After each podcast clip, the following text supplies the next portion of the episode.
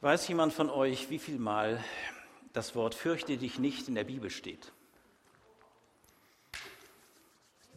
Ich habe nachgeguckt. 366 Mal. 366 Mal. Wie viele Tage haben wir im Jahr?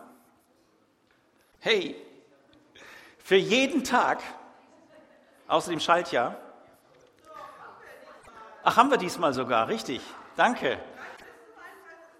Guck, für jeden Tag solltet ihr wissen, es ist ein Wort bereit für euch, wo euch gesagt wird von Gott durch sein Wort, durch sein lebensmachendes, mutiges Wort, kraftgebendes Wort, fürchte dich nicht. Das will ich euch zuallererst zurufen. Ich lasse es mir auch selbst zurufen. Ja? Und äh, das ist wichtig. Martin Luther, einige kennen ihn vom Hören sagen oder haben was darüber gelesen. Äh, es wird zu diesem Thema Fürchtet euch nicht Folgendes festgehalten. 1516, 1516 ist schon ein bisschen her, schrieb ein Professor der Wittenberger Universität an einen Kollegen, die Pest bei uns rafft höchstens, doch noch nicht an jedem Tage drei oder zwei hinweg. Was soll ich sagen? Sie ist da und beginnt gar rau und plötzlich besonders bei jüngeren Leuten. Und du rätst mir und mit dir Magister Bartholomäus zur Flucht? Wohin soll ich fliehen? Ich hoffe, dass die Welt nicht zusammenstürzen wird, wenn Bruder Martin stürzt. Nicht, dass ich den Tod nicht fürchte, denn ich bin nicht der Apostel Paulus, sondern nur jemand, der Vorlesungen über den Apostel Paulus hält. Aber ich hoffe, der Herr wird mich aus meiner Furcht herausreißen. Martin Luther hat das weitergegeben. Auf die Botschaft, es wäre doch gut, wenn du jetzt fliehen würdest. Er tat es nicht. Ich habe heute einen Predigtext mitgebracht, der zuallererst ein Wort an dich ganz persönlich, an mich ganz persönlich ist. Als erstes. Aber dann habe ich noch etwas mitgebracht, was von dir selbst wegführen soll, befreit wegführen soll zu denen hin, die von dieser Hoffnung noch nicht getroffen worden sind oder sich haben treffen lassen. Das erste Wort für dich heute Morgen und für mich, der Psalm 23 nach der neuen Lebensbibel. Der Herr ist mein Hirte. Ich habe alles, was ich brauche.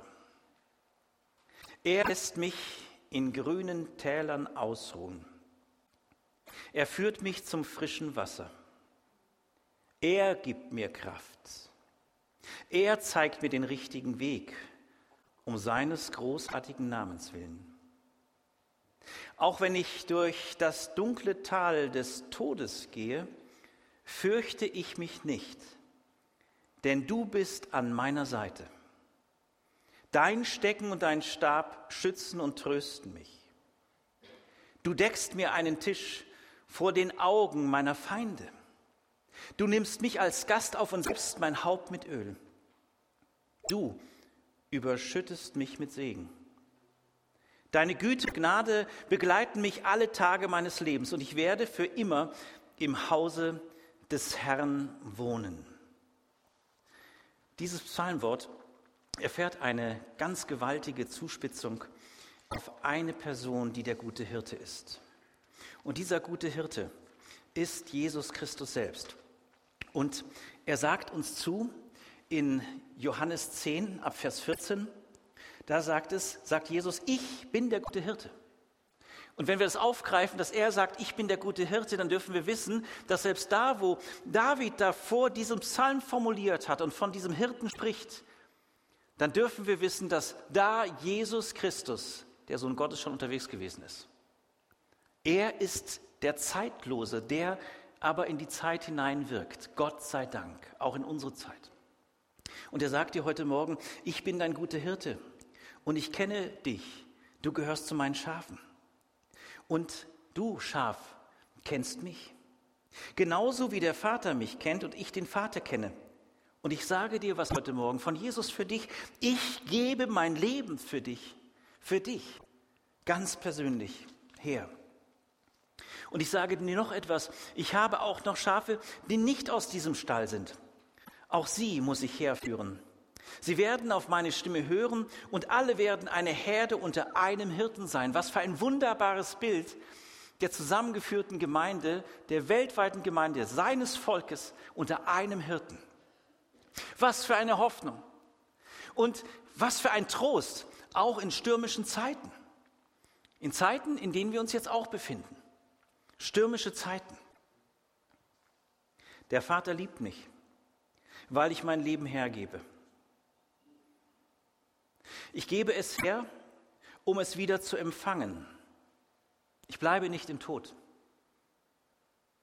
Er ist aus dem Tode erstanden. Er ist auferstanden. Wir verkünden den auferstandenen Herrn. Wir leben aus seiner Auferstehungskraft. Niemand nimmt es mir, mein Leben. Ich gebe es freiwillig her. Ich habe die Macht, es herzugeben und ich habe die Macht, es wieder zu empfangen. Das ist der Auftrag, den ich von meinem Vater bekommen habe. Das ist Ziel, bleibendes Ziel, Rettung deines und meines Lebens. Zurückführung in seine Herde. Erstmalige Hinführung in seine Herde. Auferbauung in seiner Herde. Angstfreier Raum, grüne Auen. Haben wir es vorhin gehört, was ich gelesen habe? Du lässt mich grüne Täler erleben, wo ich ausruhen kann. Bei ihm ist ein Ausruhen, eine Ruhe vorhanden. Dem Gottesvolk ist eine Ruhe verheißen. In welchem Sichtfeld? In dem Sichtfeld dessen, dass selbst Feindliches mich bedroht, selbst der Tod anklopft. Selbst da ist er und schenkt mir voll ein. Was für ein Bild. Da stürmt es in meinem Denken. Da öffnet sich eine Angst. Da entsteht Unsicherheit. Da passiert etwas, was zu uns gehört, weil wir mit beiden Füßen auf dieser Welt unterwegs sind. Und es wird größer. Und in dieses Größerwerden, da hinein spricht er, und du, mein Kind, setz dich. Ich diene dir. Das ist eine Demut, die Folgendes bedeutet. Demut bedeutet nicht weniger von sich selbst zu denken, es bedeutet weniger an sich selbst zu denken. Noch einmal. Demut bedeutet nicht weniger von sich selbst zu denken, es bedeutet weniger an sich selbst zu denken. Und der Hirte, Jesus Christus, der Sohn Gottes, ist Tag ein, Tag aus im Kampf für uns bei Vater im Himmel. Seine Tätigkeit hat nicht aufgehört nach Kreuz und Auferstehung. Er hat sich nicht zur Ruhe gesetzt, sondern er tritt ein bei für uns, dass wir verstehen, dass er weiter der ist, der im größten Sturm in der größten Anfechtung mir zuallererst im Angesicht auch von Feindschaft, von feindlich Gesinnten. Und was ist Feindschaft? Feindschaft, das kann ausgedrückt werden durch Menschen. Und wir sind in einer Zeit unterwegs, wo das extrem passiert, wie viele Menschen sich fürchten und fliehen müssen. Feindschaft ist aber auch das, was feindlich in mir sich aufbäumt und Gott in Frage stellt. Sollte er es wirklich gut mit mir meinen? Sollte er es nach wie vor gut mit mir meinen? Dann darf ich euch sagen, ja, er meint es nach wie vor in alle Ewigkeit gut mit dir und mit mir. Und er tut uns diesen Dienst der Demut von sich selbst weg, weil er weiß, wer er ist. So habe ich es gerade verlesen. Weil er weiß, dass der Vater und er eins sind. Und er gibt in vollen Zügen. Er schenkt ein. Er schenkt ein. Er dient am Tisch. Und er tut es sogar vor den Augen meiner Feinde. Was kann mir dann noch passieren? Er stellt sich dazwischen. Er stellt sich zwischen mich und das, was feindlich da ist. Und so tut er es auch in der Kraft des Heiligen Geistes. Dass er immer wieder mich durchfluten möchte mit seinem Geist, mit seiner Gesinnung, der Gesinnung der Barmherzigkeit, des Mutes, der Kraft, der Zuversicht, der Stärke. Und ich merke, wie die Gedanken der Finsternis weichen müssen, wie ich sagen kann in seinem Namen, Heiliger Geist, Jesus Christus, in deinem Namen soll weichen, was mich niederdrückt und was über meine Lippen kommt, wo ich merke, in meinem Herzen ist ein Groll oder eine Enttäuschung oder eine Anklage. Lass sie verwandelt werden, ein Lobpreis, der nicht aufhört. Lass sie verwandelt werden in das, das ich mir dienen lasse, denn das ist das, was wir oft übersehen. Dass wir doch so viel beschäftigt sind Ich habe jetzt einen Bericht gesehen von einem jungen Mann, der dieses Experiment wagt, 14 Tage tatsächlich abgeschlossen von der Welt zu überleben. Und es wird ganz neu wichtig, wen kann ich an Freundschaft anrufen, wen kann ich anrufen, wer kann mir was bringen. Und da sind wir natürlich super aufgestellt. Wir können einen Bringdienst anrufen, ja, von Rewe oder sonst von wem, Edeka äh, oder keine Ahnung. Auf alle Fälle, der kommt und wir stellen es uns vor die Tür und er war versorgt. Und dann merkt er aber, mir fehlen auch noch andere Sachen, so ganz existenzielle Sachen. Klopapier. Wann habt ihr euch das letzte Mal Gedanken gemacht vor dieser Zeit, äh, ob genug Klopapier da ist? Ihr sagt, das ist also so nebensächlich der Welt, aber plötzlich wird es zum Zentrum. Haben wir genug Klopapier? War das euer Thema oder nicht? Nein! Dann habt ihr auch schon längst Hamsterkäufe gemacht. Gestern habe ich mit jemandem telefoniert, der hat mir gesagt, ich verstehe das gar nicht. Ich, ich äh, kaufe hier den Hamster ein. Ich sage, ja, du musst das Rad auch einkaufen, dann wird es das Hamsterrad. Und so sind manche jetzt beschäftigt im Moment. Zurück zu dem, er möchte mir in Fülle dienen. Er tut es. Also er, das ist nicht eine, es könnte sein, es könnte sein, dass ich mich bei dir melde und vielleicht anrufe und eventuell komme ich vorbei. Er ist da. Er ist heute Morgen hier. Und er ist auch in den vielen Häusern, in den Heimen, wo Einsamkeit sowieso auf der Tagesordnung, äh, auf der Tagesordnung steht für viele. Aber er ist dort.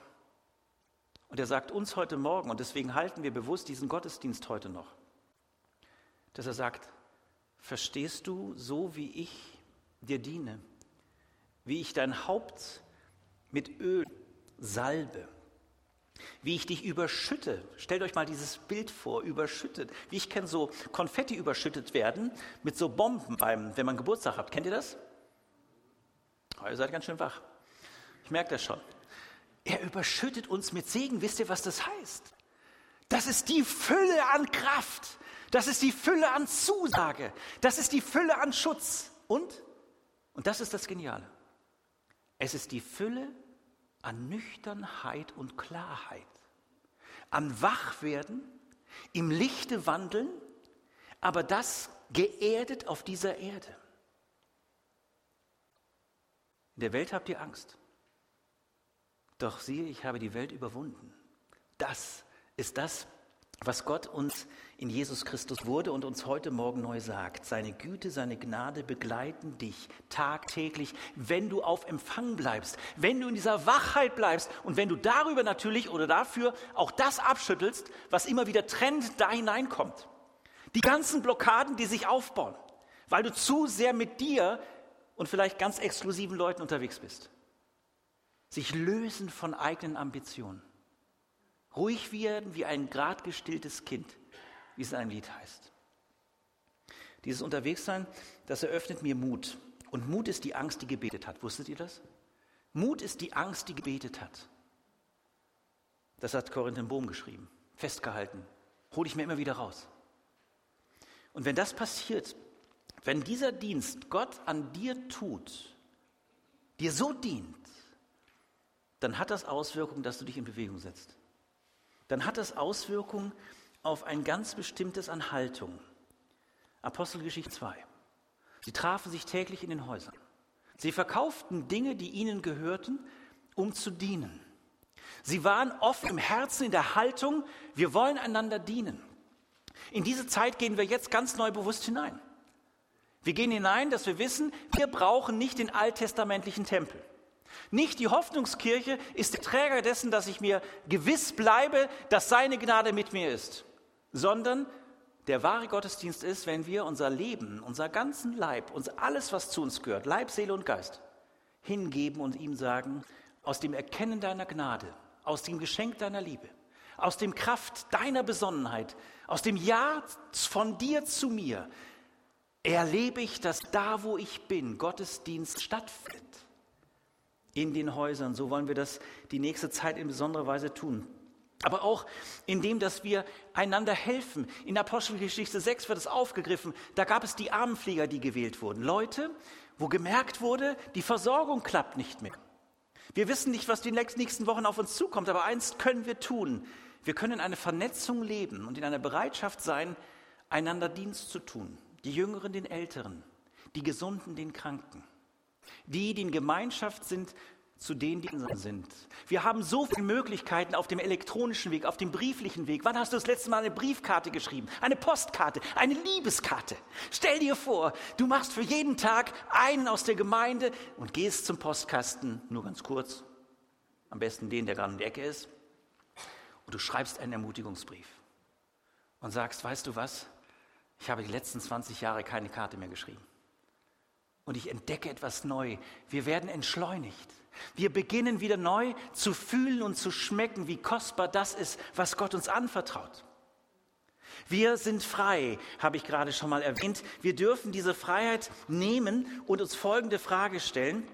Und zwar aus dem Philipperbrief möchte ich einige Verse lesen. Nicht wahr? Eine Frage an dich und mich. Nicht wahr?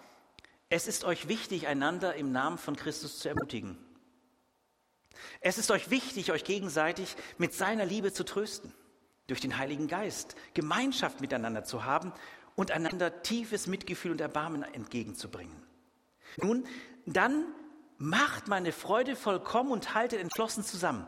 Lasst nicht zu, dass euch etwas gegeneinander aufbringt, sondern begegnet allen mit der gleichen Liebe und richtet euch ganz auf das gemeinsame Ziel aus.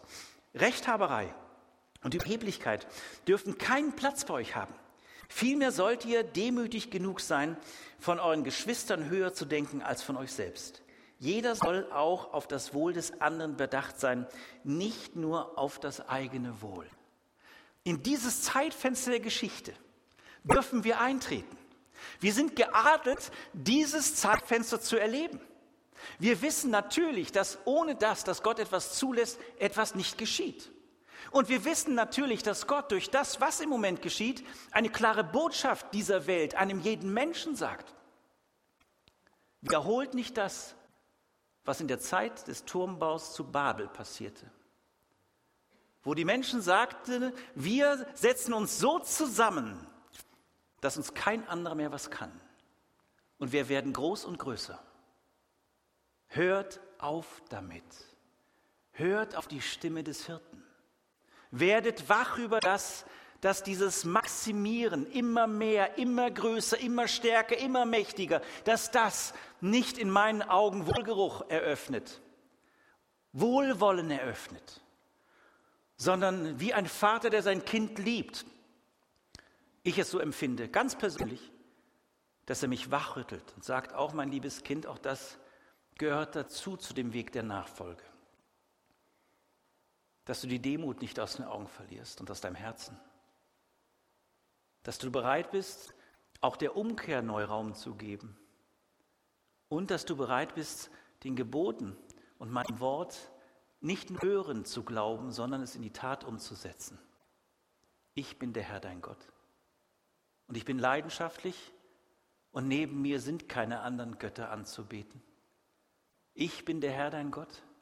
Ich habe dir das Leben gegeben, ich habe dir deine Sexualität gegeben, ich habe dir alles gegeben, was zu dir gehört, deine Begabungen. Und ich habe sie dir gegeben zum Lobpreis meiner Ehre und zur Verherrlichung der Liebe Gottes und auf das viele zu meinem Volk dazukommen. Gott hat hier so unsagbar viele Menschen in dieser Region wie weltweit, die darauf warten, dass sie diesen lebendigen Gott kennenlernen, dass sie die Kraft des Geistes kennenlernen. Ich habe neulich von Gandhi etwas gelesen, was ich großartig fand. Er sagte, wir haben durch das Wort Gottes, die Christen, also sprich wir, eine Botschaft in der Hand, die Dynamit ist, die die ganze Welt verändern kann, die Frieden hineinwirkt durch diese Kraft des Wortes. Und er muss aber sagen, dass viele dieses lebendig kraftvolle Wort nur als Literaturbeitrag noch sehen. Von daher fühle ich mich angesprochen. Ich möchte euch einladen, dass wir als Gemeinde nüchtern, klar und wach in diese Zeit gehen. Wir reagieren nicht aus Angst, sondern aus Auftrag, auf Grundlage dessen, dass wir gesandt sind in die Häuser, dass wir die Stadt, das Land, die Welt segnen dürfen im Namen Gottes. Und dass wir dafür eintreten und jetzt diese Zeit nehmen, auch diese Passionszeit. Mit Hilfe dessen, was Jesus uns Vorbild gewesen ist, mit Hilfe dessen, was Paulus uns Vorbild geworden ist, das Wirklichkeit werden zu lassen in uns, dass der Wunsch da ist, ich will Vorbild werden für andere, dass darüber Salz und Licht in dieser Stadt wirklich Geltung bekommt, in dieser Region. Und dass darüber Christus gefunden wird. Ich lade uns ein, die Zeit, die wir jetzt haben, zu nutzen. Ich lade uns ein, dass ihr euch meldet, da wo ihr um Leute wisst, die nicht versorgt werden. Ich lade euch ein, wach zu sein in eurer Nachbarschaft. Und wir werden immer hier telefonisch erreichbar sein. Ich sage das für die Gemeindeleitung, ich sage das für Stefan und mich. Wir sind bereit, Dienste zu tun, auch da, wo ihr uns braucht. Aber seid auch bereit, eure Zeit von euch weg anderen zu schenken, zu investieren. Und seid kreativ. Ich finde das so großartig, dass durch diese Situation Gott uns ein ganz neues Level führt und deutlich macht, wie sehr nahe sein Kommen ist. Seit Christus auferstanden ist, Himmel gefahren ist, haben wir Endzeit. Deswegen müssen wir nicht darüber nachdenken, in welchem Schnitt der Endzeit sind wir jetzt. Können wir total befreit weitergehen. Und selbst Jesus sagte, nur der Vater im Himmel weiß Stundtag. Und von daher lasst uns in dieser Gesinnung der Retterliebe unterwegs sein. Seid gesegnet und seid weiter geliebt von ihm und seid euch bewusst, er ist es, der alles in Händen behält. Amen möchte einmal beten. Lieber Vater im Himmel, ich bin einfach überwältigt. Überwältigt von deiner Liebe. Überwältigt von deinem Eingreifen in diese Welt. Überwältigt von dem, dass du uns wachrufst. Überwältigt, dass du uns hineinsprichst, ganz jeden persönlich in seine ganz konkrete Lebenssituation. Danke, dass du uns aufmerksam machst, dass wir die Zeit auskaufen sind, als ein Geschenk von dir. Danke, dass du uns durch diese Zeit jetzt, die Ruhe, die uns verordnet wird, dass du uns damit die Möglichkeit gibst, wirklich ein Stück weit Bilanz zu ziehen und zu fragen, Herr, bin ich wirklich in allen Bezügen meines Lebens auf deinem Weg? Christus, das wollen wir an uns heranlassen. Heiliger Geist, führe das. Eröffne uns an der Stelle, wo wir umkehren müssen, wo wir umkehren dürfen.